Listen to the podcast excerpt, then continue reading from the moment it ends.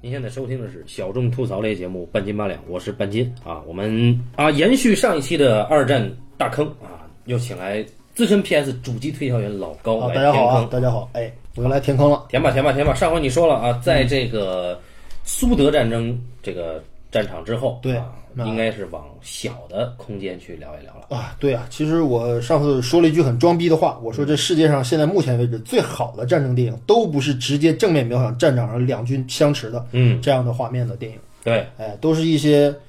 局部的，嗯，哎，一些战争的一些边角料，哎，其实反而能够玩出很很好的东西来啊！今年我们就是上次不是埋了一个小包袱嘛，说这次我们要讲讲二战时候日军的战俘营里发生的故事。嗯，那么，这个对于电影比较熟悉的朋友应该知道啊，我应该指的是由著名的英国老牌导演嗯对吧，大卫·里恩先生。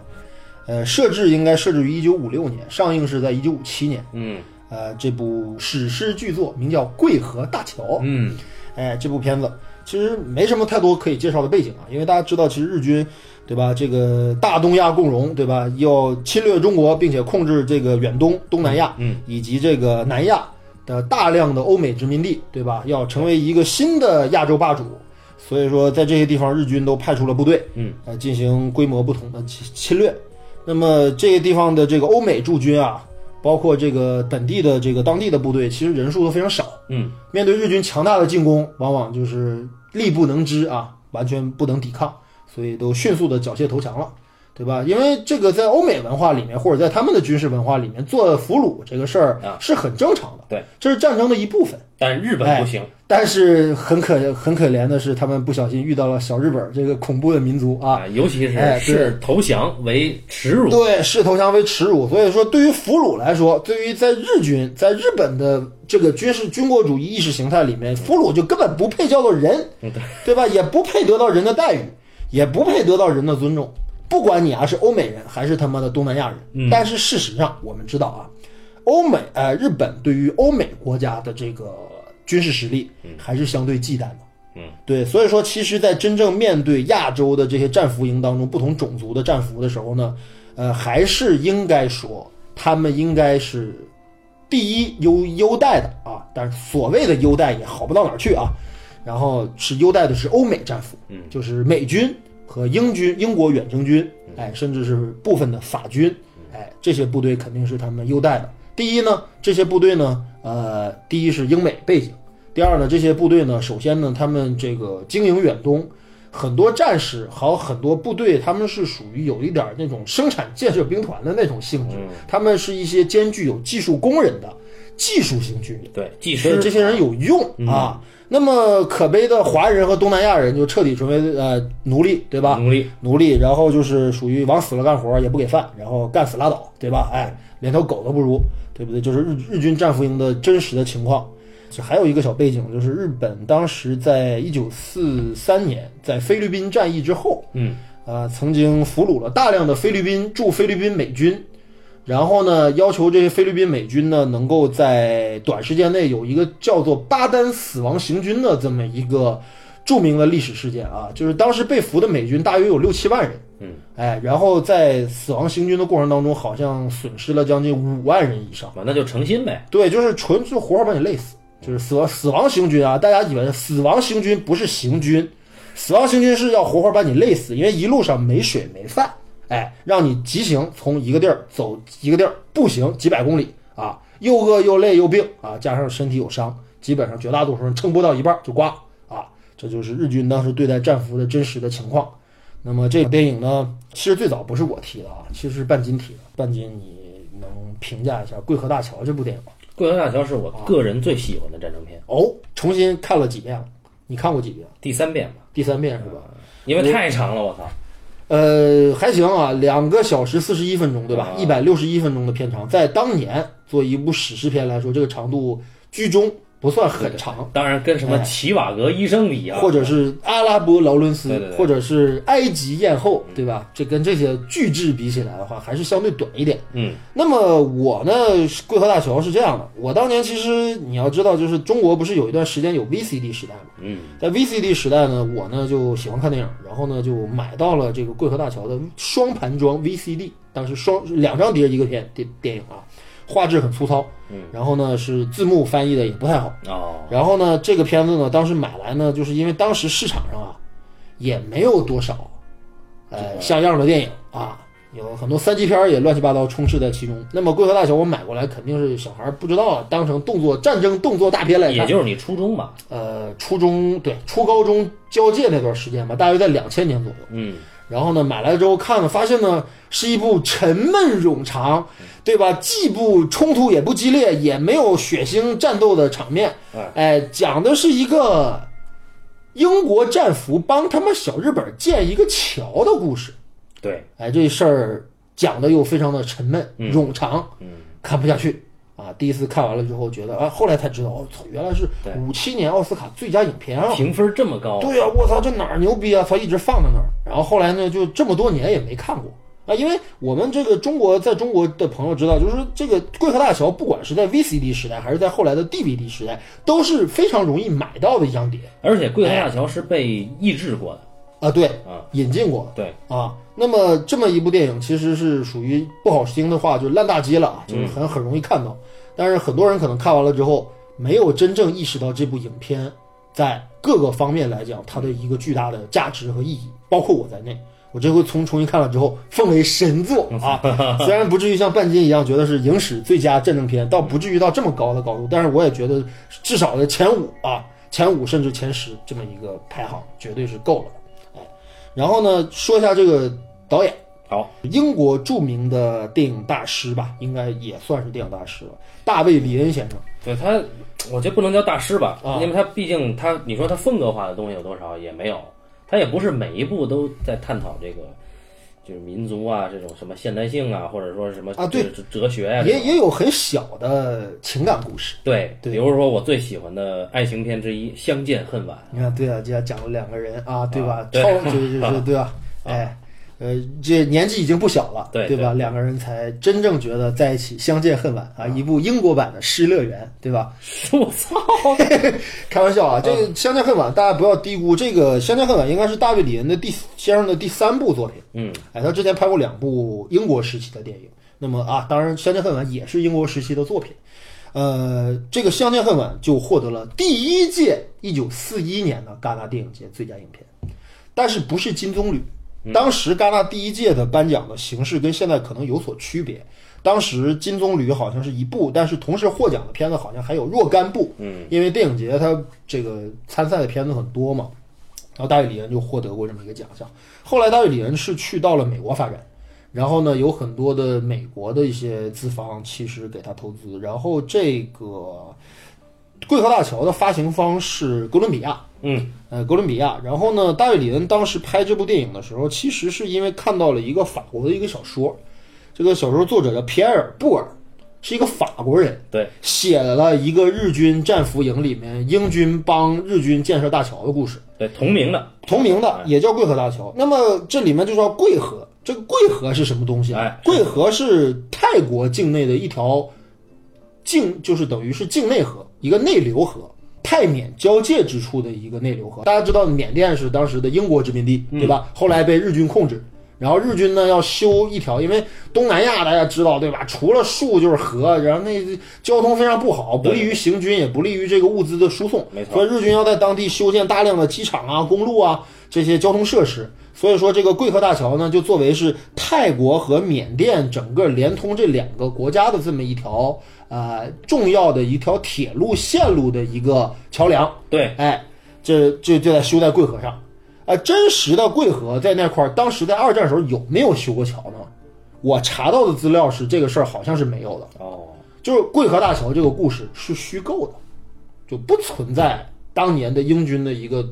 这个这个队伍帮啊，当然当年的英国战俘帮日军干过很多工程，这是肯定的。哎，修路啊、修桥啊，干过很多工程。但是具体到坐标，就是坐坐标到桂河，现在有是那条桥是不是英军当年修过？后来又像电影里面被描述的一样又被炸了，有没有这个事儿？是没有的，啊，现在桂河上有一座桥，但那是后来泰国政府修的，不是当年的旧桥。哎，然后那么这个故事是虚构的，但是这个故事是虚构的。我们之前讲了那么多根据真实历史改编的作品啊，就是根据真实的战争局面改编的一些作品。那么，为什么桂河大桥作为一个虚构的一个战争电影啊，基本上来讲，它的这个故事的具体的内容是虚构的，不过背景不是虚构的。对，哎背景不是虚构的。呃，然后呢，这个就是大卫·里恩要拍摄这部作品，拍摄作品作品之后，这部作品当时现在给出来的预算是三百万美金，嗯，但是实地拍摄，在泰国实地拍摄，呃，动用了很多的人力和物力啊，拍摄的非常的辛苦。大卫·里恩先生在过程当中一度病倒好多次，然后呢，最后呢，这片子剪辑成功了之后呢，在美国上映的票房成绩非常不错，最后好像收到的票房数字是三千万美金，一比十的比例大卖啊！可见就是这片子确实是在所谓的啊艺术与商业领域双丰收啊这么一部作品，在五七年是五七哎五八年五八年的奥斯卡电影最佳电影颁奖上夺得了包括改编剧本、导演、哎男演员、哎然后这些奖项，这是这个电影的基本情况。那么现在由半斤老师给大家大致介绍一下这个电影讲了一个什么故事。这个片子啊，首先先打个招呼，这片子片长有两个小时四十一分钟，对，嗯而且呢，这个片子我认为啊，是大卫·里恩算计的最清楚的一部影片，所以呢，这个片子的剧情描述时间我觉得不会短啊，大家有心理准备，你可以跳啊。嗯对，那么讲的是什么呢？讲的就是，呃，在刚才老高已经介绍了背景，就太平洋战争啊，应该是太平洋战争中后期了。中期啊，中期。那么这个日本呢，在东南亚地区要开辟它的，基本上是一种呃军工或者说是军工运输命脉。嗯，那么这个命脉呢，在影片中的描述呢，大概是从从新加坡开始，经过马来西亚，嗯，到曼谷，再到仰光，最后直达印度。对，这接收了几乎接收了整个英国在东南亚以及南亚地区的所有殖民地，对，嗯小日本全要给他拿过来，我全部都要。对，啊，因为大家知道，印度首先印度是英国一直占据的嘛，对，最重要的殖民地，啊嗯亚洲最重要的殖民地可见日本的野心是什么啊？啊，背景大概是这样。那么要修这个桥，日军呢又在当时呢把所有的这个所谓的殖民地吧，啊，这这些占领国的军队全部打垮了，嗯啊，基本上是占据了绝对的优势。那么战俘营呢就关了好多呃有技术能力的兵种。那么其中有这样一个故事，就是在桂河的河畔，日军呢奉命在五月十二号之前，嗯，这个日军的军官叫做斋藤的啊嗯，斋藤大佐啊斋藤上校，那么他奉命，上校就是大佐，对对嗯对对哎对，对，那么要在五月十二号之前修建好这个铁路桥，嗯啊，这是一个死命令横跨桂河啊，啊，那斋藤他妈的压力很大，嗯哎，可巧这个时候呢，他的战俘营来了一队新的新生力量，嗯哎，由这个英国上校啊，叫做尼克尔森，对啊，，尼克尔森上校。指挥的一支军队，嗯，哎，非常的虽然说是败兵啊，全员被俘啊！呃，全员被俘，败兵，然后但是呢，依然是整齐划一，嗯，保持着军队的士气和尊严，对，哎，开入了战俘营，嗯，而斋藤就直接就跟这个呃尼克尔森说啊，我们日本的战俘营有日本的规矩，你们不叫 soldier，你们叫 prisoner、啊，所以从明天开始，囚犯，所有人，我指的是所有人都得他妈得给我干活。对，哎，我操，尼克尔森，我是他妈英国人。我要提醒你啊，日本上校，你要知道《日内瓦公约》说了，不许他妈军官以上的级别的人参与劳工。然后斋藤大佐不置可否啊。嗯，哎，这个时候呢，战俘营呢有一帮老炮儿，那哎，这个还战幸存下来的，哎这个战俘营刚刚修建的时候就有这帮人，嗯哎，最后就剩俩人，其中有一个呢是一个美国的少校，哎，海军的指挥官，commander，啊，这个人呢叫希尔斯，由我们的威廉·霍登老师扮演的对啊。威廉·霍登老师居然能接下这个角色，也比较哎令人意外啊！这得吃多少苦啊，对吧？对对对对，对这哥们儿呢是一个玩世不恭的一个哎美国人嘛，都是一个比较刻板的美国印象啊。哎，然后这这哥们儿呢就是经常是什么呢？就是比如说有死去的这个战俘的战友啊，他把人家那个死去的遗物呢给偷过来嗯哎，嗯去贿赂给日本那个战俘营的管带，然后呢去说你把我列到下一个月的伤兵单里边儿，我就可以不用出工了。哎，哎，这这么一个哥们儿啊，嗯，而且呢，再多多交代一句，就是这个战俘营里的美国俘虏就剩他这一个了，啊，对对嗯对，剩下人都没了或者死了。剩下的基本上都是英国人。澳大利亚人，哎，呃，以及东南亚的一些国家的人，然中后国人也有啊。哥们儿呢，这个呃，希尔斯呢，就威廉霍登呢，他呢有一项计划叫逃跑计划，哎哎，他想越狱。也就是但在尼克尔森上校带着人来之前，他就已经在酝酿这件事。对对对对对，他已经找了两三个同伙儿。对，但是呢，大家知道，首先在桂河周围是一片热带雨林，嗯啊，那他们管这块儿叫做热带雨林岛，就是说这是一片被热带雨林覆盖的像岛一样的地方，对，你跑出去也会死在那个雨林里。就是等于是在热带雨林中间有这么一片开阔地，哎周围全是茂密的丛林。对，哎，你想走出去太难了啊！哎，所以这个，但是这个美国大兵啊，不为所惧啊，这个这个军官觉得我们一定要跑。嗯，哎，他呢目睹了这个尼克尔森上校跟这个斋藤大佐两人之间对话，嗯，他表示扯逼蛋，对说尼尼克克尔尔森森上校新来的，啊对，活不了两天了。这样哎哎，对，他太不了解日本人了啊！哎，然后呢，你关键是就是这个，你看，哎，尼克尔森看起来很有排场哈、带着自己所有的兵，吹着口哨进行曲就进来了，对对还踏步啊，该有的像正规军一样的仪式全都有，嗯对，但是这个没有什么卵用，对哎，然后这时候呢，这个斋藤将军说了一句 “Be happy in your work”，接着呢，晚上这个英国的这个上校尼克尔森呢就受邀跟这个美国的少校和战俘营里边的高级军官，嗯，开了一个小会儿，嗯，这个会的内容是说什么呢？首先先否定逃跑计划，嗯尼克尔森说了，说啊，逃跑是不可能的。嗯，哎，说在雨林里边存活几率渺茫。而且最重要的一点，尼克尔森认为什么呢？认为俘做俘虏，嗯被关在战俘营从事劳动，这是很正常的哎，军事行为。对对对对对，这个事儿没必要必要抗拒，反而你要去去逃跑的话吧，反而更增加了我们的生存危机。哎，哎，然后呢，这个美美军这个少校就说，你现在被抓在这儿，哪明天就要被逼着劳动了关键他妈这是日本人，我 操，这他妈是日本，你知道日本人是什么概念吗？我操，啊！说哪怕你说你知道你这样会伤，就是你你知道我在这儿已经待了这么长，为什么只有我和另外一哥们儿活下来？除了这个热带的疟疾，还有劳工过劳死啊！对，说这日本人这是日本人啊，对呀我操。说你你你你以为你是在美美军战俘营吗？对嗯对吧？这或样者的话是在德军战俘营吗？你的军队就剩不了多少人了。接下来，对你哪怕损失代价惨重，你也要遵守这个你投降的这个法律嘛。两两个人争执不下，尼克尔森说：“哎，没有法律和命令就没有文明。”我操！ 然后这尼尼克尔我森，合理哦 shit 对对对对对，说这个逃跑是违法的啊！啊，这个就是说，我们留在战俘营里面，如果被虐待致死，或者如果被虐待，我们是可以申诉的。啊对啊我们是受保护的。如果你那要逃跑了之后，我们反而不受保护了，人家他们一枪给我们打死了，我觉得也这事合儿理不对哎，这事儿也合理。他这所想以法说，合理。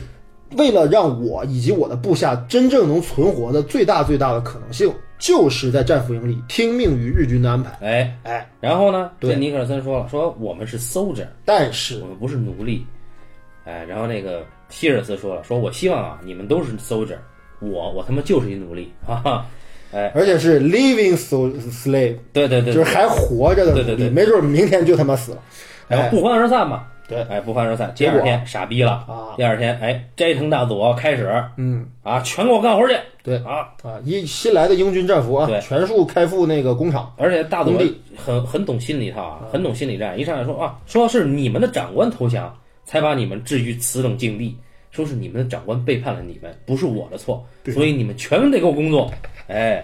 然后关键就是英国人嘛，他很也是一个执行力非常强的。嗯当时这话刚落，这个日本的大佐说：“好，出列。”然后就有一个英国下级军官 立马下意识就服从了啊，结果被这个尼克尔森给吼回去了，回去啊回去。哎，然后尼克尔森说：“说哎，说我们按照法律啊啊，我有义务提醒你，啊给他翻翻那个日内瓦条约。对结果，不仅包括我啊，我身后还有四五个这个我们的军官，就是军官一级的士兵哎都不能工作。哎哎，结果斋藤把那个小本本抢过来，直接扇大嘴巴，对，抽，掌掴尼克尔森上校啊。对，而且都打出血了啊！哎，但是你看尼克尔森他非常克制啊啊，他他没有没有反抗。哎，也要自己的部下不要反抗。哎，关键更牛逼的是，尼克尔森干了一件什么事儿呢？嗯，他被掌掴，甚至被打倒在地以后，他起来以后，他要求他手下的兵士都去工作。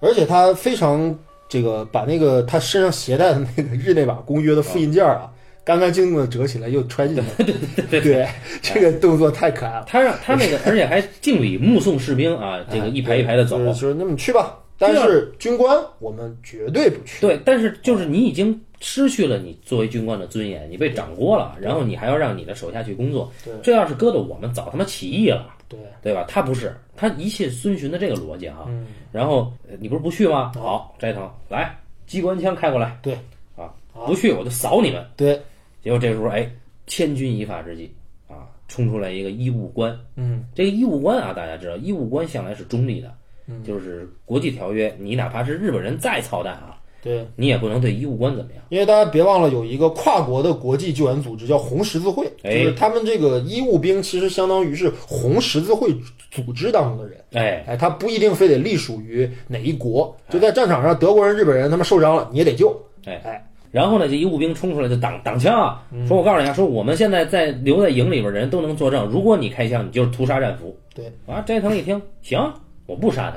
咱们有别的招。嗯，接下来就烈日灼人了。哎关小黑屋，哎，先晒着，那小黑屋吧，他妈根本就不是小黑屋，就是一个用破木头板子啊搭成的房子，上面盖了一层铁皮，那哪是房子呀？那不是房子，那就就是一个小猪猪圈。正常人的身高，对你得弯着腰。对，相爬相当于进一个鸡窝哎啊，对吧？就对一对对，个工哎棚，对，啊差不多也就是比鸡窝狗窝大一点儿。对，然后把这人给他圈在里面，但是你要知道，东南亚的太阳毒啊，那可不嘛。首先先让你干晒了，在外边干晒一天，然后40给你关来度进去啊，关进去以后，这里边就成闷罐了。对，那美国那个军官在在那个病号营里边，嗯病号那房里边看着，好像说这个他们要把他送进烤炉了。啊哎，哎，撑不了几天了。哎日本人而且管得就了是吗把尼克尔森上校关了一个单间儿，对另外那四五个军其官他的下级军官哎，关到另外一个单间儿，那四五个人挤一个。对啊，然后别的军官呢是直接往小屋里关，对，但尼克尔森呢，这斋藤呢先把他带进了这个自己的斋藤指挥所里边，先胖揍了一顿，再给他关进去。对，啊，这个时候呢，这个时候大家注意，整个这个行为是发生在一天的劳动结束之后，英军士兵回来以后，当着英军士兵的面儿干的。呃，包括尼克尔森上校在在内的这其所有的军官，全部都在烈日下整整站了一天，也哎不屈服。然后呢，英军士兵呢集体给尼克尔森打气嗯啊，在齐声唱啊，For he's a jolly good fellow。哎，这结果哎，被日军制止啊，然后当天晚上就发生了更牛逼的一幕，嗯，希尔斯少校嗯越狱了。哎，而且还伙同了两个狱友。对，两个狱友先后中枪倒地，啊嗯对都被而击毙了希尔斯少校中枪落水，对，下落不明。好，好了，来哎好，希尔斯上校到这儿告一段落啊。哎，然后呢，日军的说法是中枪溺毙，对，哎，但是没有提失手的事儿啊，因为只抬回来两句，对好，告一段落。然后斋藤这边呢就陷入了僵局，为什么呢？因为他发现，如果把这个英国的这帮军官全干死了，嗯，那就没有人给他干活了。而且吧，现在根据前几天的这个施工情况来看的话，没有军官的指挥，施工进度极其缓慢。就是英国的那帮士兵啊，在故意拖慢进度，哎，那斋藤就发愁了。你也不能都给他们打死哦，哎对吧？怎么办啊？斋藤呢就这么想，他呀把那个医务官叫过来了，他说：“你跟那个谁说啊？你跟那个一会儿你去跟尼克尔森说，如果军官不干活，我就让病号干。嗯，到时候病号死了，那么就是军官的错了。对，”哎，这时候他呢一直要把这个矛头转嫁到尼克尔森上校身上。对，就是说你的军队、你的部下受虐待，劳动强度过大致死，施工不力，都是你的错。哎哎，不是我们日本人的责任。然后呢，这个时候呢，斋藤呢就很猥琐的拿着一个望远镜看那个义务官去去跟那个尼克尔森谈话。嗯，哎，按理说啊，人之常情，他都拿病号威胁他了，嗯，按理说应该妥协了吧？哎，不，尼克尔森说这是 the principle，说如果我们让步，我们就完了。我操，这医务官就觉得这人也有点儿也有点儿疯啊，就是然后这个哎，这医务官刚要告辞，尼克尔森紧跟着很着急的问了一嗯句，说那个美国人逃走了，他死了吗？嗯，医务官说中枪溺毙。哦，尼克尔森说哦，看来计划逃亡是不理智的，没错吧？你看，这是论证了他之前的想法。然后尼克尔森说了这么一句话，他说这儿，这儿才是我们应该求胜之地。哎，就我们的战场就在这个营房里面，哎就在我蹲的这鸡窝里，哎，我就他要给我关在这儿，我就在这儿关到死，我哦也不能妥协。同步呢，我们切到美军上美军上校，美军上校逃出来了，啊逃出来了，但是呢，奄奄一息，对就是就在他快要被这个毒日头给晒死的时候，啊，哎，他到了一个村落，被一伙淳朴的当地老乡，哎，啊对吧？给救一了，个，对女眷全给救了，嗯哎啊，就不错又过去了。对啊，然后切回到战俘营，斋藤呢觉得不是个不是个事儿啊，嗯，斋藤呢当着所有的士兵的面儿说嗯，哎，说今天啊，我认为攻期落后是日本的我手下的这个少尉有责任啊，我要把他免职。接下来我亲自指挥工程，哎，说我们今天放假一天啊，这个我给你们发礼品，哎，大家一看我操，这个有不少礼品啊嗯啊，就蜂拥去抢，一看，操，就是红十字会空投给他们东西，斋藤给扣下了，现在当礼品发，你看日本人多操 蛋。对，然后大家相视一笑啊，哎，然后呢，斋藤呢，同时呢，放出了尼克尔森，跟他单独密谈。哦哎，这个斋藤说：“你看啊，是这样说，军官呢可以不做劳工，嗯，但是你们可以做这个管理工作、行政。对哎，嗯，说初级军官要工作啊，去帮忙。嗯，尼克尔森说不行啊，一个军官都不能工作，对对对。然后这时候呢，这个我斋们藤只负责指挥。斋藤就劝酒嘛，说你看这个 Scotch 啊，那个来点儿吧。啊对尼克尔说啊呃不喝。有牛牛排，哎，scotch，然后这时候尼克尔森呢，不吃不喝，接着很有趣，尼克尔森呢开始反转了主动权对。他呢拎起这酒杯喝了一杯，他说啊，我跟你不一样，你手下没有人建过桥，而我的两个副官都曾经在印度和马来西亚建过桥。都是造桥的专家。斋藤就怂了，你知道吧？但是呢，你知道日本人嘛，嗯他受不了这个怂。斋藤呢，当时我操，反应特别大，就要揍这个尼克尔森，对哎就拿刀砍他。嗯结果谈判不欢而散。对，哎，尼克尔森又被关回了鸡窝。哎哎，然后呢，接回到这个少校希尔斯少校，啊他这个好吃好喝给他救好了吧？啊，借了一条船，他就走。对结果这个船划到一半儿的时候，嗯呀没水了，嗯，于是他就渴呀，哦嗯他就喝河水，就他妈得了痢疾，哎呀，就晕倒了，在那船上独个儿的奇幻漂流开始。但是这个船呐，它在晕倒的那个时候啊，这个船已经突破了贵河的出海口了，嗯，已经进入到一个大的支流里面去了，哎它停在这儿了。好，啊然后再回到战俘营嗯。哎，这个时候已经是天子已经到了一个小时了。对，战俘营的斋藤呢，再次把尼克尔森叫出来，嗯说：“你知道今天为什么我要放你出来吗？嗯今天是日俄战争胜利纪念日啊！你看日本人就这点出息啊，啊！然后我要特赦你们军官啊，回回到你们的营房。找个理由啊，哎，哎然后接着外边就切到战俘们，英国人欢庆，哎呀，啊尼克尔森上校被放出来了，英雄一样的啊！哎呀，大家这家兴奋的不得了。然后关键是这会儿切回斋藤，一个人缩在床角在那哭，他抱着脑 袋，我操！哭得痛哭流涕，对对啊对对，可委屈了。啊，啊，然后接着开始，终于开始修桥了。嗯，这个时候呢，尼克尔森呢就体现出来一种我们常人难以理解的配合。嗯，我们一直都比较不好理解这个人，对对对，啊就恪尽职守。首先，他看不惯他的手下这些松散的纪律对啊，这个你怎么能装病呢？啊，去干活修桥去、嗯啊！你怎么能在这儿这个开小差呢？啊，看着手下呢还给他这个挤眉弄眼儿，说说我说就说我这没有哎呀，尼克尔森说去你妈的，去干活去！哎，然后尼克尔森呢就跟他的最得力的一个副官这么说的，嗯，他说呀，我们呀应该向蛮夷展示什么叫做西方的方法论和效率，对哎，展示我们英军的实力，哎对，哎，然后这个下属特别他妈不理解，他说：“您的意思是真要给日本人建桥吗？”尼克尔森说：“我告诉你，我了解我的下属，别让他们闲着。”哎，接着切回来呢，就开始开会了，我们要开这个部署会了，就是这个建造建桥桥的施工会议哎啊施，工会啊。施工会呢，就本来应该斋藤是这个营地的主人嘛，结结果果呢尼克尔森反客为主，啊就开始指挥了。嗯啊，而且尼克尔森说：“哎，来点茶嘛，对吧？就是能不能一边喝茶一边谈呀、啊然后局面完全逆转，哎对对，对对，来来来，咱们一边吃晚饭一边谈吧。嗯，最后结论，哎，我还要借你们一定的日本兵去修这个桥上的铁路。啊，因为我们的人啊不够，哎，然后哎这斋藤这丧逼的脸啊，就反复重复一句台词啊，就我我已经下命令了，执行了啊，也不是谁，嗯哎听你的，对听你对的，对对操对对。啊，哎，然后这时候就开始造这个桥了。嗯他那个下属有过造桥经验那个人说呢，说我呀、考察了一下当地的这个木材，嗯，说这儿的木头很结实，类似于榆木，而伦敦桥用榆木建的，维持了六百年。嗯，我操！尼克尔森一听眼睛就亮了，浑身放光，你知道吗？我说操，咱用榆木来修，说他妈六百年太了不起了、嗯啊！说这他妈 quite something 啊！说他妈我他妈我们一定要修，哎，啊，然后接着，哎，镜头一切，切到了斯里兰卡，哎，哦斯里兰卡的军医院啊，军医院，我们的美国少校已经过上了这个没羞没臊的生活啊对，这就开是始希尔调戏斯啊被救回来了，啊，调戏护士长啊，然后风流倜傥，怎么回事呢？他在那个出海口那块儿啊，嗯，被一个美军的一个战机，哎，不是美军，英军的一英个军战机嗯，给发现了。对这木筏子上有一个少年派，嗯对吧？把这少年派就给捞起来了，哎，给送到了这个后后方的这个条件优渥的这个对，康复中心。我操，哎一看还是一少校，已经恢复了，对，恢复这时候呢，他就做着梦，他跟那个小妞儿就说说，哎，说我准备伤退啊，退伍我就可以回家了，啊，结果话还没说完呢，来了一个这个少校叫英军沃顿啊，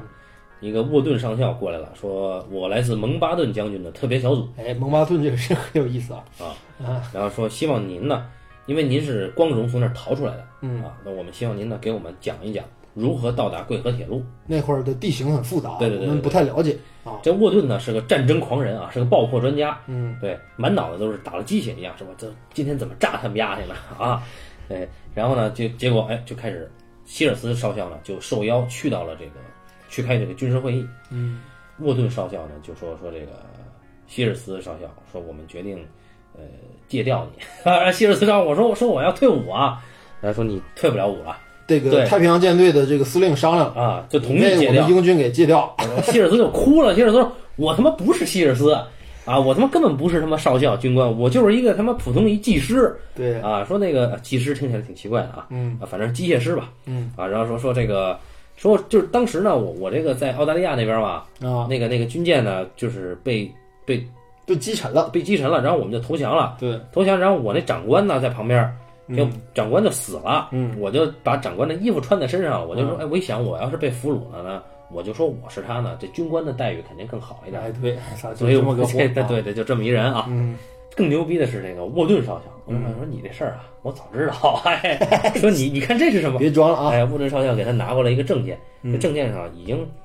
就是希尔斯少校的名字和档嗯案，但是照片呢替换成了眼前的威廉霍登。呵，哎，说就说这个，哎，你哎看啊，，现在你不是希尔斯少校，你也是了，哎，你可以做模拟少校嘛，对嗯啊，你想要的一切都能得到，哎，哎，但是你得跟我们回去，对，然后这个哎小人物还是有点野心嘛，嗯然后这个希尔斯说啊，那我就当志愿军吧，哎，好，那么接着我们就切回到了桂河这边，嗯到了桂河这个战俘营呢，公期如期在进行，尼克尔森呢尽忠职守啊，嗯，他甚至说这个所有的人都要加班工作，嗯哎，关键是尼克尔森他开始颠覆自己的逻辑，他已经开始让军官干活了，啊，哎，但是自己还是不干了，啊，对。然后呢，医官医官啊，医务官就跟上校跟这尼克尔森争论嗯啊，说你这个叫跟敌军合作，你这有叛国嫌疑。对。尼克尔你森这么下力气给日本人干活，你不怕别人说你吗？对，这就是尼克尔森接下来就解释嗯了一个，就是说，哎，他说早晚有一天啊，战争会结束，对， 那个时候我希望有人能记得是谁筑起了这座桥，哎，是英国士兵，对哎就算他们曾经是战俘，嗯，哎，然后他跟那个医务官说：“说你是个出色的医生，但你不懂军队。”操，医生，我操，嗤之以鼻啊！医生无语了啊，啊，然后那边呢，就西兰这斯里兰卡这边呢，就成立了一个小分队嗯啊。希尔斯少校呢，就受受这个沃顿少校节制，嗯然后呢，他们又拉了一个新人嗯，啊，两个吧，对，对，等于一个是新人，另外一个是老兵。对哎，这个新人呢是没杀过人的，他是游泳第一，啊，游泳第一，对对游对泳第一是个加拿大人。啊，然后这个大家就考量了一下他吧，然后把他打发走了以后呢，这个将军就问这个希尔斯说：“少校，说你怎么看这孩子，让能不能让他加入你们的分队呢嗯？”希尔斯说了这么一句话：“说哦，他说他是个加拿大人，他要加入我们呢，能加强我们小分队的联合国特色。 操，就这么一人啊。这词儿写的妈绝了都。啊，然后呢，希尔斯嗯呢就跟那将军说说，反而啊，哥们儿，说是说将军，说我呀，并不担心这小伙嗯子，说我担心这个莫顿少校，说我这人我摸不透这人。啊，说你看啊，他是剑桥大学的语言学教授对啊，然后还是一个爆破专家，啊，然后你说这人，我操，就我就不知道整天这人脑子里装的是什么。啊对，而且他们现在要干什么去呢？哎，他们要去贵河找到那个铁路，并把它炸毁。嗯，哎，然后呃他们的这个小队已经明确了目标，那边在剑桥，这边就要炸桥了。哎，哎，接着他们决定跳伞。空投，哎，空投啊！啊但是关键是希尔斯说我没有接受过跳伞训练，对人家说了，跳伞第三次受伤几率是百分之八十，啊你还不如第一次就往下跳呢。对，说第一次受伤几率是百分之三十，哎对对哎如果频连连跳三次就升到了百分之八八十所，以我还们不如不训练，所以我直接跳过训练，我操！然后关键是可笑的是，他们就开始执行这空投啊，啊一共小分队四个人啊，那个老兵叫查普曼的，跳的时候直接跳树上被树枝给插死。对对，居然就四人小队当中上来就罹难一个，啊哎，对，希尔斯没有受过训练，反倒平安无事啊。对，然后呢，他们就是接受了当地的这个地陪，就哎是以那个村落一个老地陪头儿，对吧？一个一个老头儿，对吧？地陪一个还仇行仇恨日军的这么一个老老老庄稼汉，哎，老庄稼汉呢，决定带几个姑娘，哎，带几个年轻漂亮的当地的姑娘，还特别能干啊。哎对对对对，这个哎然后还是这是真的能干啊。对然后呢，这个姑娘们就觉得哦，就是这，然后这个希尔斯啊呢就觉得不可思议，就说：“哎，你看啊，你能跟当地的这个村民沟通，嗯，你懂他们的语言，我不懂。嗯，第二呢，你这个向导可以带你走这个路线，去对去掉这个铁路对桥，我又没走过，对，那谁能告诉我为什么一定要我 来呢？操！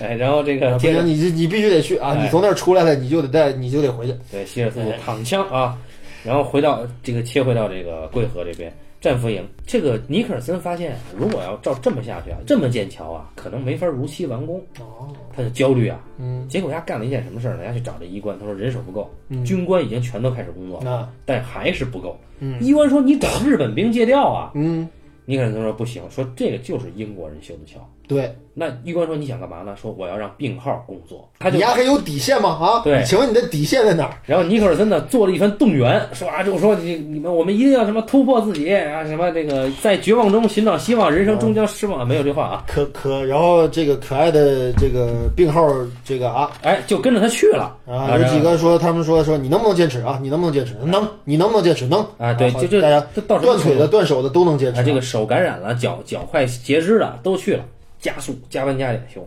啊，没日没夜的修。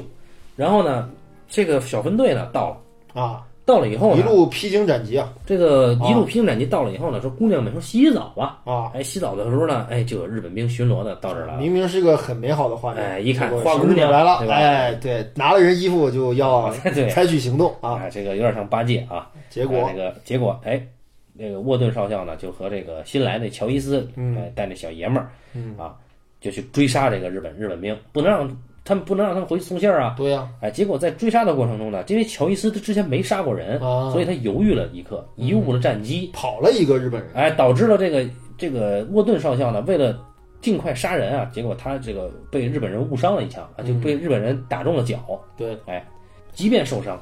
因为沃顿是这个指挥官嘛，所以还得挣扎着，要一定要找到这个桂河大桥。嗯，走啊走，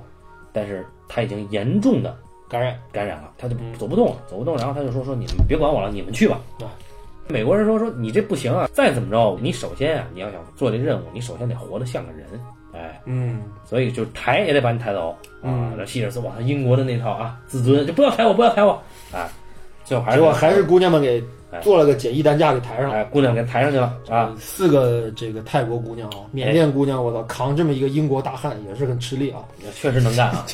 然后呢，大桥落成了。哎呀，哎，这个这一天落成，绝美的夕阳的景色啊！嗯，尼克尔森志得意满的在桥上踱步，而且还立了一块牌子，列了一块牌子，牌子说：“This bridge was designed and constructed by soldiers of the British。”得，此桥由英军士兵设计并建造。哎，然后呢，这个时候呢，他一个人志得意满的看着桥上的风景，然后斋藤呢，在他身后饱含泪水凝视着尼克尔森的背影，嗯啊，感觉两个人要发生点什么哈。对然后呢，尼克尔森回头跟这个斋藤说了一句话，他说：“嗯你看啊，说我已已经当了二十多年兵了，啊，他说我这二十多年的军旅生涯，回家待一个在回英国待的时间不到十个月，我一直在外面开拓、进取、对，拼搏。但对，你说让我回忆起来，有什么能够代表我的一生？有什么能证明我存在对这个世界来说并非没有区别？哎，然后特别是我觉得跟其他那些有事业的人相比，嗯哎，他他这么说了一句，他说这座桥将说明一切，哎，结果当天晚上庆功晚会哦啊。然后这个英军士兵在这儿啊，这个乐得不亦乐乎对啊。然后男扮女装跳草裙舞啊，斋藤呢又一个人缩在床边上，啊准备切腹啊。因为斋藤曾经说过，如果桥不能如期完工，他切腹。可是现在桥已经如期完工了。嗯对斋藤写了遗书，为什么还要切腹呢？对恐怕是尊严哈。啊，哎，这个行为我们一会儿讨论一下这个事儿。但是这逼没切，哎， 对，他写了遗书，然后呢，最最重要的是桥啊，当天晚晚上竣工了，第二天就会有一辆日军专列开经第二天开经此地。黎明通车。对，哎，同时啊，头一天晚上，这个希尔斯少校希尔斯小队啊，哎，分队已经把这个炸药埋在了桥上。对啊，桥的这个地基，嗯，就是一直缠缠缠着引线，一直引到了一个角落处。对，就等着第演二到了天。那个滩头的一个位置，对由这个乔伊斯，哎他来负责最后摁引爆那个引爆的那个引爆器可是呢，在第二天早上开桥仪式之前，啊。退潮了。对也就是说，引线都他妈露出来了。对，尤其是在河当间儿啊，就河中间儿有一个引线啊，是绕过了一个在河中间的一个树树杈子，对对对对，那根线尤其明显。就跟他妈现在那个咱们这个大街上那电线杆子有点立了歪斜的，上面还架着一根电线那个。对对对，反正就是结果呢，第二天火车没来，嗯，英军的士兵啊吹着哨，撤离了，哎，吹着进行曲。他们要换到其他的战俘营继续劳动了。对对对，然后呢，尼克尔森呢，对被这个斋藤啊特殊照顾，允许他晚几天走，看着火车过桥。晚晚一会儿嘛，就他们啊先对过去了之后，然后尼克尔森上校回来了。然后呢，尼克尔森呢就过上这个桥上来啊，值得一晚的观礼。嗯，这时候呢，斋藤呢就准备好了切腹的刀，准备在火车过的那一刻切腹。对哎，然后突然尼克尔森的眼睛特别尖，他发现、哎，就因为尼克尔森他是个强迫症嘛，对，他都他他一开始他走过去，他看那个铁轨上面有有点什么线头什么的，他就给捡起来扔了啊。呃，他发现这个桥的桥墩，也就是有桥线柱哎底下缠绕着很多引线。哎他说：“哎，我操！说我建的桥怎么会有这玩意儿呢？”对呀、是吧这什么东西呢？然后他就一路找啊，他还带着斋藤去找对，他说斋堂不对啊，咱咱咱得看看这有有问题。这个贱货啊。哎呀，然后呢，他就发现了引线。这个时候火车已经越开越近了。哎呀，我靠！这尼克尔森一看，这有炸弹啊！这尼克尔森跟这斋藤啊，直接就奔着乔伊斯那个引爆器那个位置就对去了，因为他他把那个引线拽起来了之后，发现这个引线他妈的很长，哎，这引线他妈通在哪儿呢？就就摸着这个引线往前找，找到了滩头。哎哎，这时候乔伊斯终于准备好杀人了，完了掏刀给斋藤抹了。对，哎，而这个斋藤呢也掏出了一把刀，这个本来准备要把引线割断，那是斋藤本来用来切腹的刀。对，但是这时候呢，被乔伊斯给杀了。尼克尔森的反应呢，居然是把乔伊斯打倒在地，说你要干什么？乔伊斯说：“我是他妈自己人，我是要炸桥我是的，来炸桥的，你他妈不能炸，你他我妈操，敢炸桥啊炸桥我跟你拼了！”！然后这个时候呢，日军就发现了不对劲，日啊军就开枪了，就在桥上集结，并且冲到了桥下桥然墩滩头，哎乔伊斯中弹身亡。然后这个时候，希尔斯过来要杀掉尼克尔森，对结果他也中弹了。对那么他冲到了尼克尔跟前，俩人意味深长的对视，认出了对方。嗯，然后希尔斯说：“哟。” 然后尼克尔森说：“哟， 哟哟哟哎！”呀，哎，然后俩人就死逼了。这个时呢，候呢，尼克尔森呢就猛醒啊，因为这个希尔斯的死，尼克尔森被刺激到了。我操！说我他妈干嘛呢这儿？对，哎，然后这时候炸弹又炸了，这时候是沃顿少校。沃顿上校拿一颗榴弹，在向滩头击这个这个破坏爆炸的这个日军在进行攻击，结果这一颗榴弹把把尼克尔森上校也炸成重伤炸成说，但是他挣扎着往前走的时候，哎啊！嗯他倒下了，他的身体压向引爆器，瞬间桥就炸毁了。对，嗯哎，火车呢也就炸了。日军的火车也也从这个桥上坠落，对，最后这个尸骨无存。远处看着一切发生的这个医官、医务官嗯说了这么一个词，叫 madness，哎，都他妈疯了。疯了，疯了，都他妈疯了。这个故事就讲到这儿啊。啊，这故事其实很简单啊，只讲的比较细一点。对，好，那么我们听完这个故事之后，觉得桂河大桥它之所以经典的话，我觉得其实有一个很重要的一个原因啊，就是我们去现在研究这个电影的时候，会发现这个片子是一个严格的一个三幕剧的一个结构，嗯它完全是一个我觉得可以研究三幕剧的一个经典教材，嗯对吧？它的第一幕其实截止是从影片开始到。这个尼克尔森上校从这个鸡窝里被放出来，嗯这叫第一阶段。嗯啊，我们可以为它解释，这叫尊严之争，嗯对吧？第一个阶段结束在这儿。那么第二个阶段开始是从哪儿开始呢？啊，当然第一个阶段有个 B 故事啊，第一个阶段的 B 故事就是希尔斯上校的逃亡，对，对吧？但是篇幅明显没有对峙的那个战俘营对峙的那么重。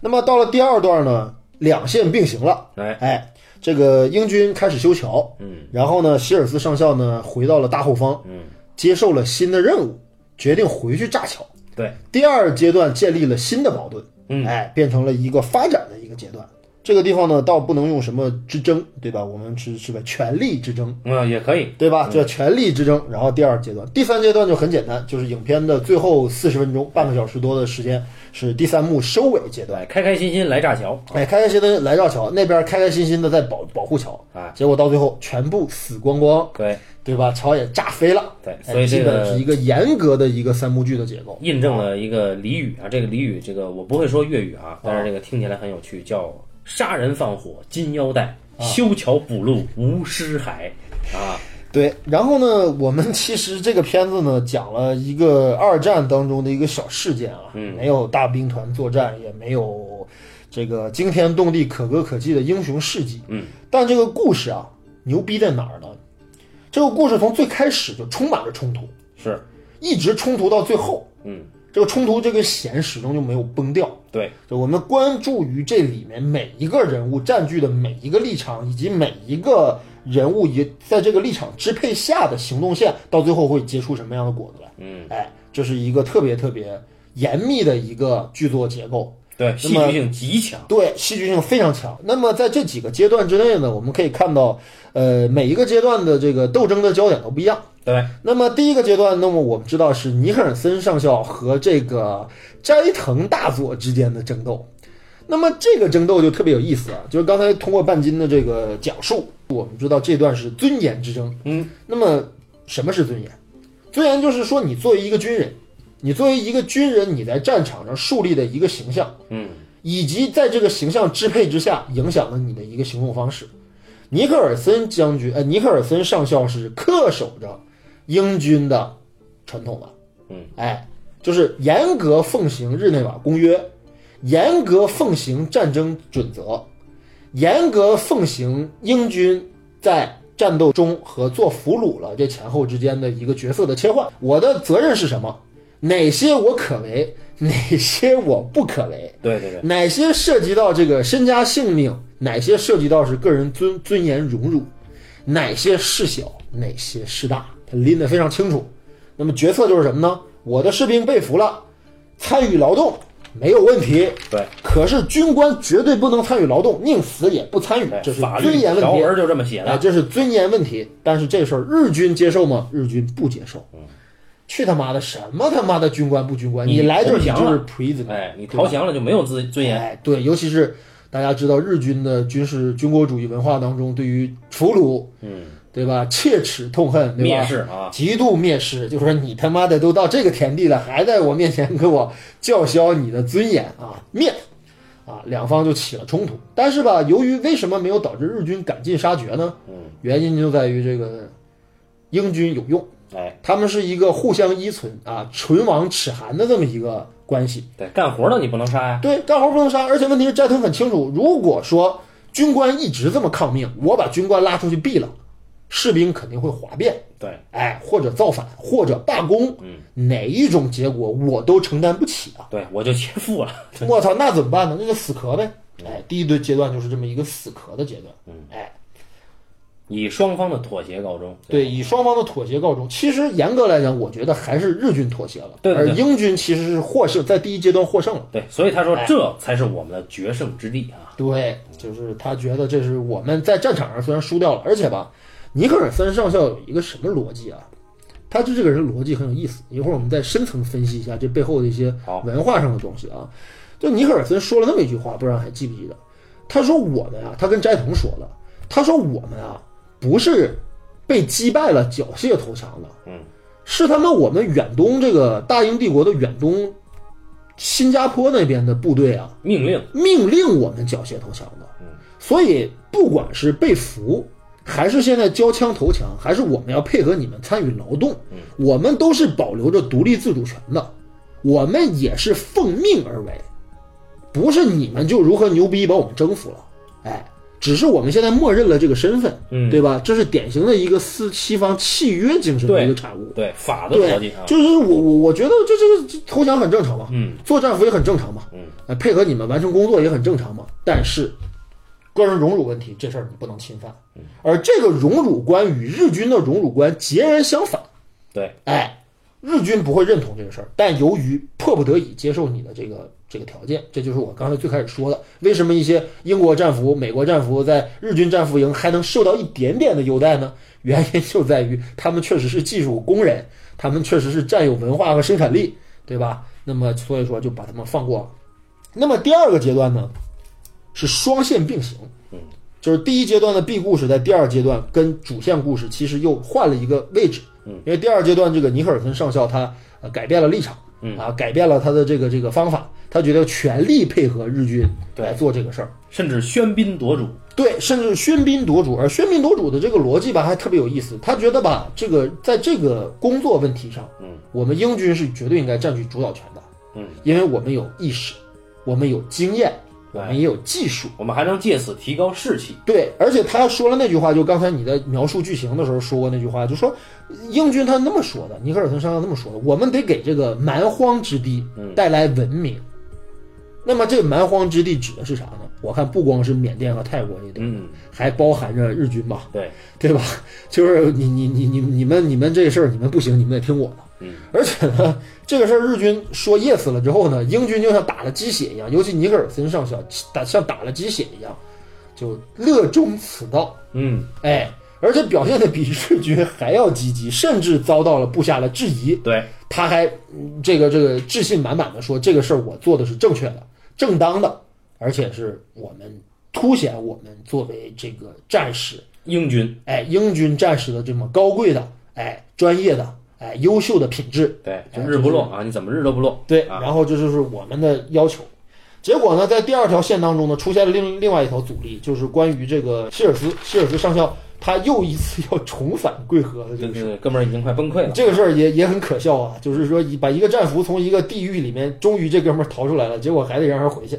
啊，而且这个组织上还把他出卖了，美军还不接收啊呀，让他跟英国人混。还有个假身份啊，啊，还有个假身份，所以这个地方就很灰色、很黑色啊，这个地儿。然后呢，结果他们的这个第二阶段的目标，与第一阶段形成了一个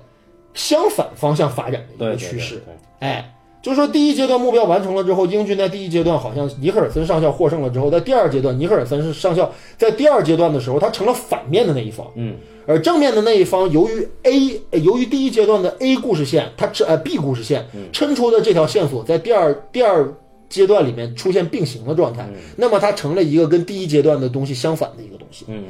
到最后才把这两者解决。对，哎，所以说这是一个研究剧作结构的一个非常精妙的一个精妙绝伦的一个一个结构。嗯，那么我们设想一下，如果在桂河大桥不拍成电影的话，我们给它改吧改吧，变成舞台剧也是完全成立的。对，没错，对，嗯，那么这就是关于这个片子剧作上的一些我的想法。嗯啊，对，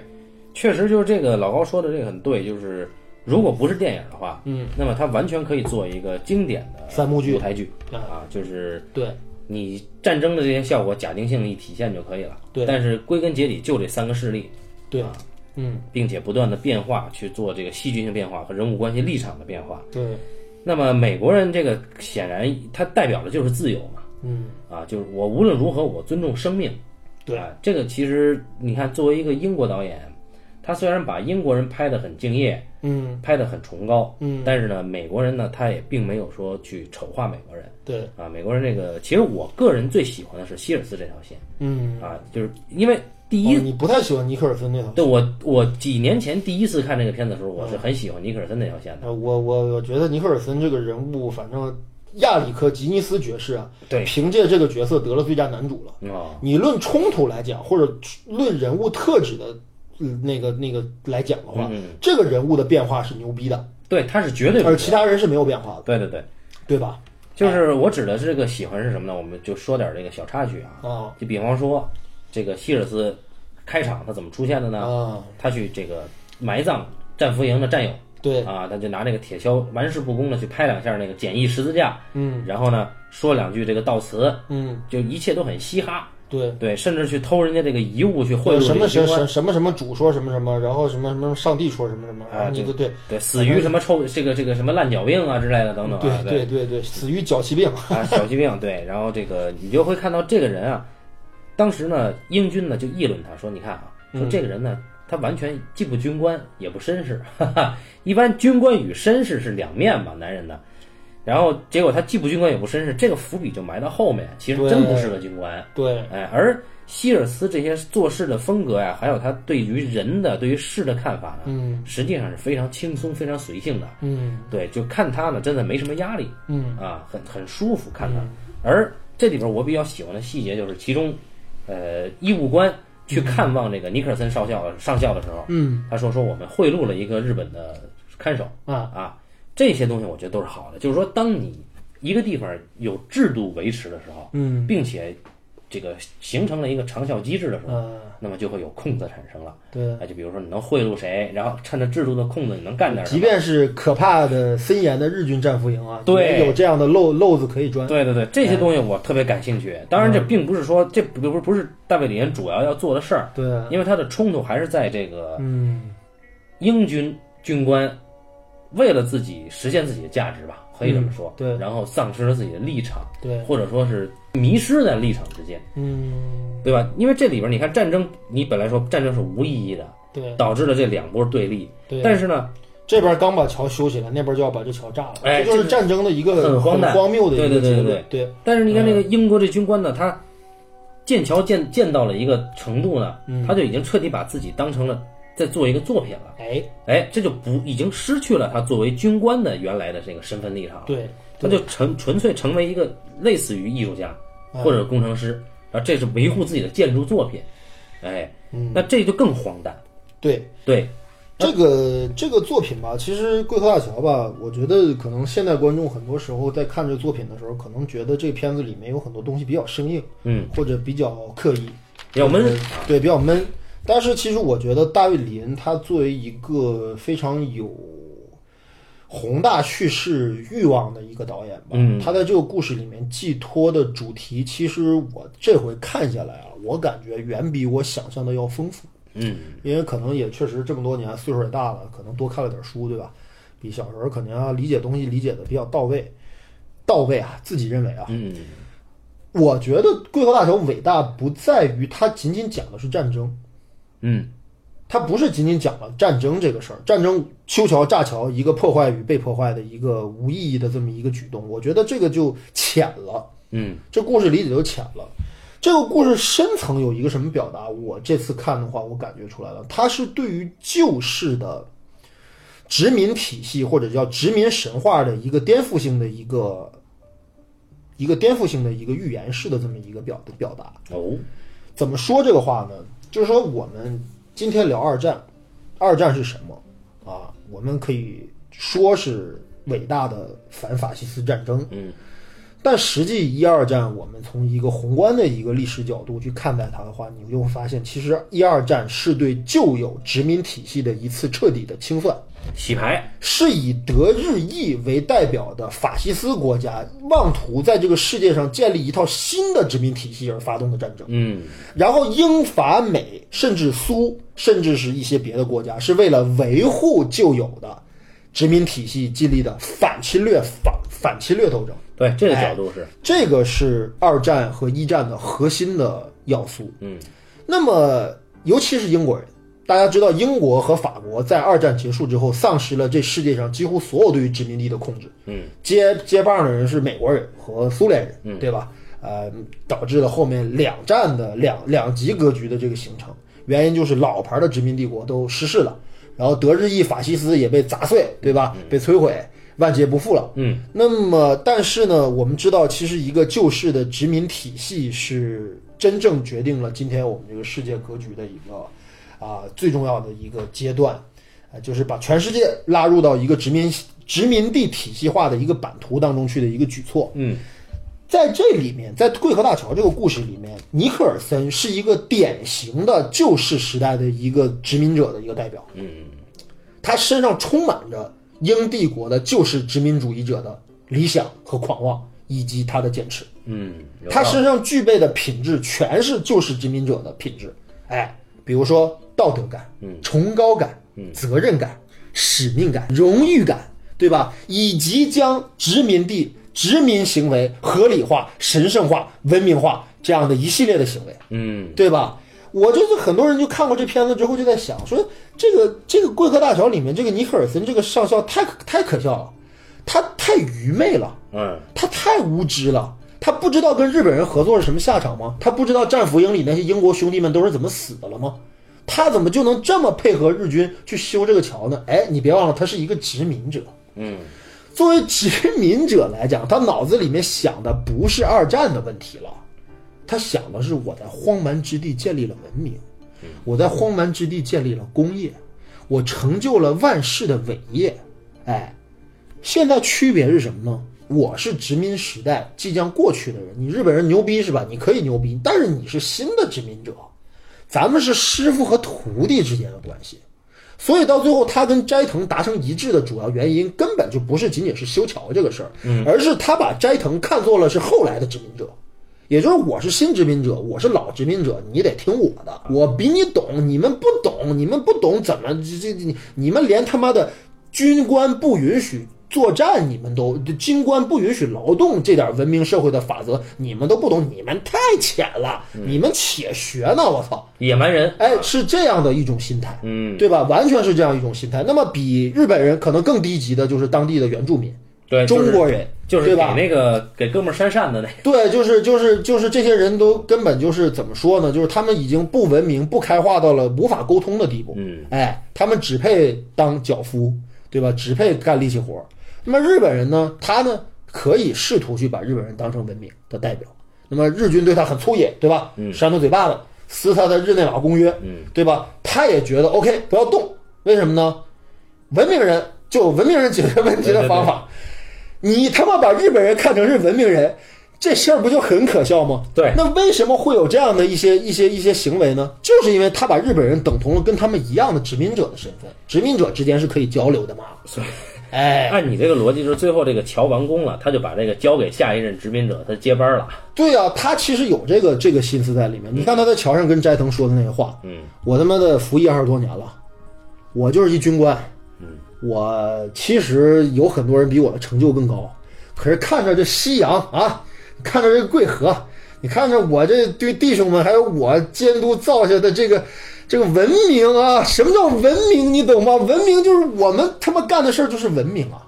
这就是非常可笑的一个预言。对他自己也哎很可悲。你像大卫·里恩作为一个英国人，他能把一个事情反思到这个程度，我是佩服他的。嗯对吧？他是完全从一个局外人，包括从二战之后的整个的历史的梳理当中，从这个故事当中，他读到了这层意思，嗯他才能写出或者能塑造出尼克尔森这样的人。亚历克金尼斯也演得非常好啊，把一个恪尽职守的、忠诚的、一丝不苟的一个古古典的军官形象啊，演绎得非常完美啊，就是特别可爱。这个人就是就是你会觉得他的局限，甚至他的愚昧，甚至他的迂腐，是完全有道理，也是完全可以理解的。就是因为他是一个旧式的殖民者。那么我们就明白了，那这就是一个旧式殖民时代的一个预言的终结。这就是桂河大桥这个故事，我觉得更高层次的理解，嗯以及他从这个理解角度去理解二战，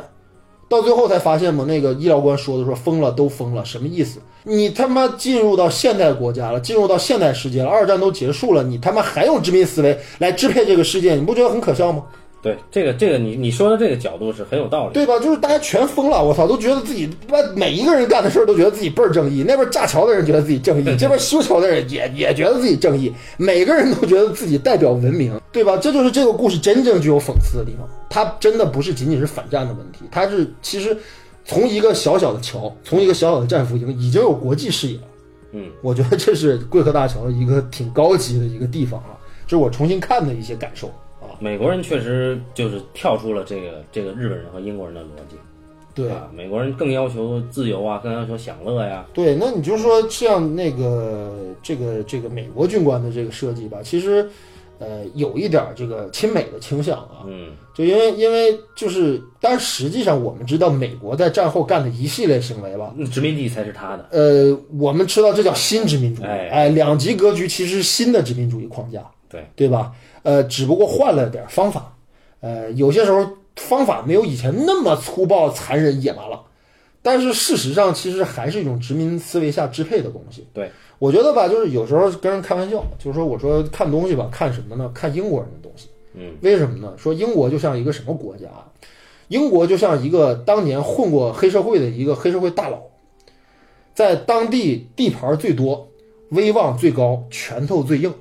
可是过了很多年以后，这一片地儿有很多个大佬相继出现了，然后各位大佬组织自己的兄弟们干了一票血腥无比的一套地盘争夺战。终于各大佬全部都偃旗息鼓，该进局的进局的，该他妈那个掉下来掉下来，然后他才对自己之前那段人生有一个反思。英国的在战后之后的整个对于殖民体系的思维，包括他对于一二战的理解，他是建立在这个基础上的。所以我觉得英国的电影，包括德国的电影，在反战以及在认知战争本质这个问题上，我觉得走的比美国还是要远的，而且是要深刻的。哎，这不仅仅是战胜国和战败国之间的问题，就你怎么看待殖民地这个事儿？对，哎就是你抽象到了这个层次高度啊，它就更像是一出三幕剧、舞台剧所能承载的。这个片子我昨天再次看，我说它是我最喜欢战争片，嗯它我最不喜欢它一点，也就是因为它足够抽象，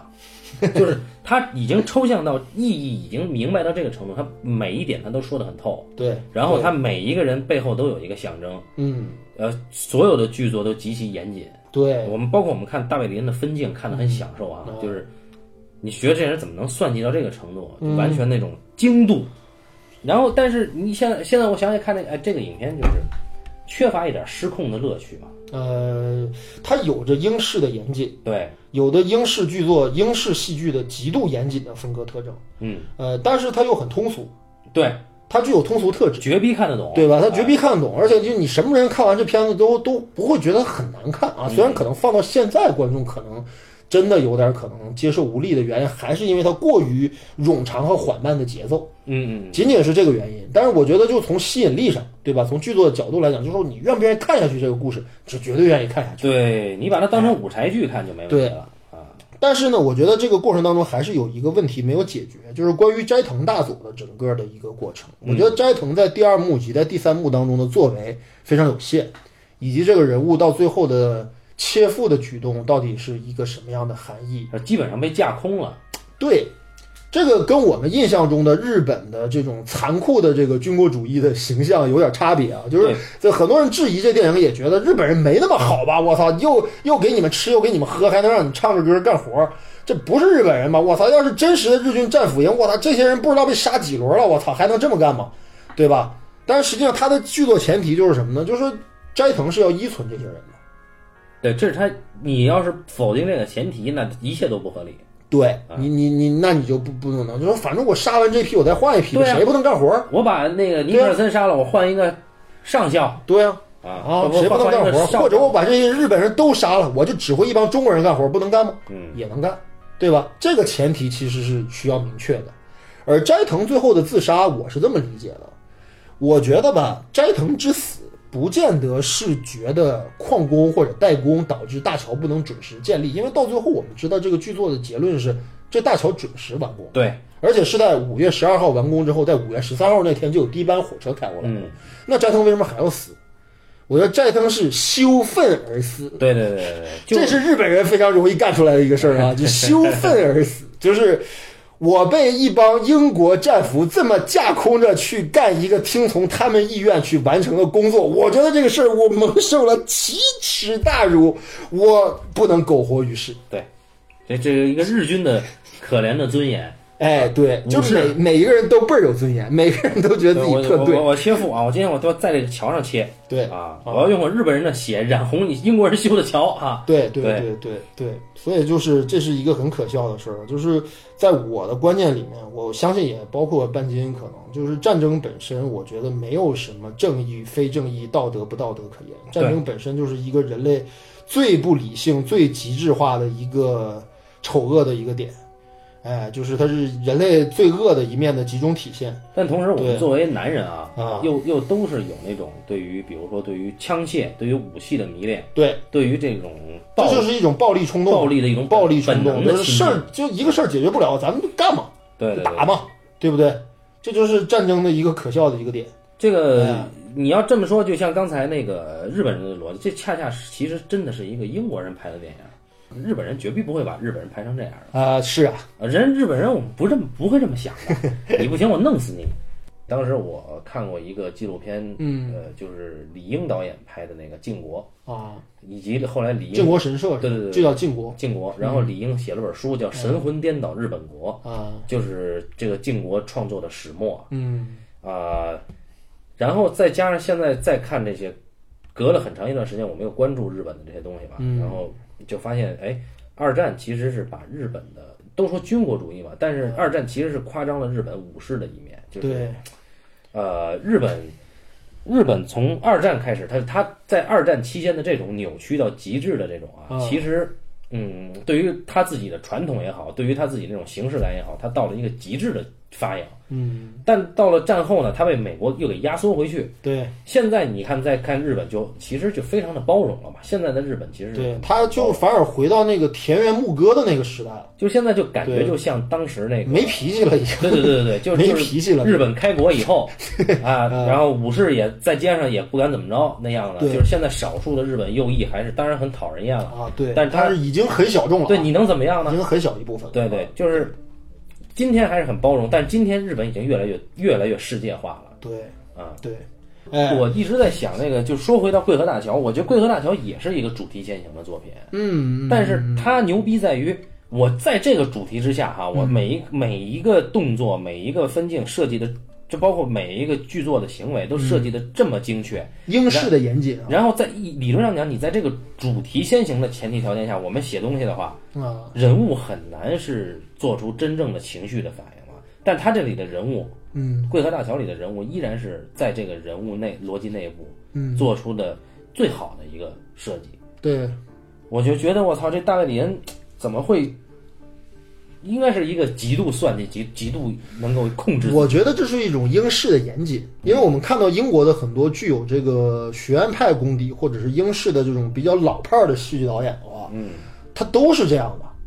就都是这么拍戏，都是这么写戏，也都是这么一步一步这么这么去设计的。那就是日军战俘营的这点风流韵事被我们聊差不多对，因为他也没有太涉及到就是大历史这一块儿啊。啊，对，但确实片子在二战的题材里面是绕不过去的。在文化角度来讲是非常有重要意义的。对哎，没有直面描写战争，但是战争里面的一些命题嗯都触及到了。我们好歹已经聊完一个桥了，那么是不是接下来聊另一个桥？呃，另一个桥再往后放一放吧。我们下一步是不是应该聊点轻松的话题？ 就是比如比如你是不是最近看了一部叫《红衣纵队》的电影？哦，那个片子是他妈的，那个片子也是我最喜欢的战争片。你觉得挺好玩的是吧？我觉得挺好玩的嗯正巧我还没看过，而且但是吧，那个萨缪尔·福勒这片子导演的其他作品我看过，嗯，他是美国 B 级片之王。恐怖走廊，哎，对，这不是有观众朋友们提出说想看看什么叫 B 级片吗？对对哎，我那我们就说说 B 级片也是有大师的，塞缪尔·福勒可以算是一个 B 级片翘楚。哦，哎，就他的作品肯定要比我们的什么什么沙卷风还是要高级一些，对吧？还是要高级一些。那么 B 级片其实有些时候可能代表着是低成本，但是低成本不代表着它就是粗制滥造或者毫无表达。那么《红衣纵队》是不是有点意思？红衣纵队要聊的，我们要红衣纵换一换这个轻松的话题，对队吧？对，而且红衣纵队它不是特指某一个特定阶段，对，它是串起来二战。它是串起了二战，这个正好在我们二战即将进行到中段，对吧？现在已经下一期要再做的话，可能中间偏后了，嗯，我们去聊一聊。然后至于其他的一些二战的一些具有传奇性质的电影，嗯，就是比如说《叉叉敢死队》系列，哦，啊，某某什么特别行动队什么什么叉叉大炮什么纳瓦隆大炮，听说过这片子吗？没有没有没有，对吧？我们可以做做一些娱乐性的一些片子，做一点整理，对吧？啊，看看二战的一些呃商业商业制作。我们还有 C 兵大兵瑞恩还没有啊？呃，C 零大兵瑞恩那个，我们应该是在下期聊完红衣纵队之后就可以开了，行我们就可以地质登陆了哦，啊！然地后质登陆了之后，遥远二的战桥对遥远的桥，啊，嗯，因为遥远的桥是在阿登斯林，对吧？第二次阿登斯林战役突出部之役前后发生的一场，哦哎，德军逆转的战役啊，这个确实是值得一说。因为德军在那样的情况下还能奋奋力一击，对吧？打出那么突出部，这个确实是值得一说。然后就是什么硫磺岛事呃，件然后呢，我们就硫磺岛可以收尾了。啊然后二战就我操，我们这么剧透了这么多期，对吧？对啊，没事儿，就大家也可以事先去看，可以看一看，对对，看完了我们不 聊了。哎行，好吧？那好就这，样感谢大家收听这一期的半斤八两，拜拜下期再见。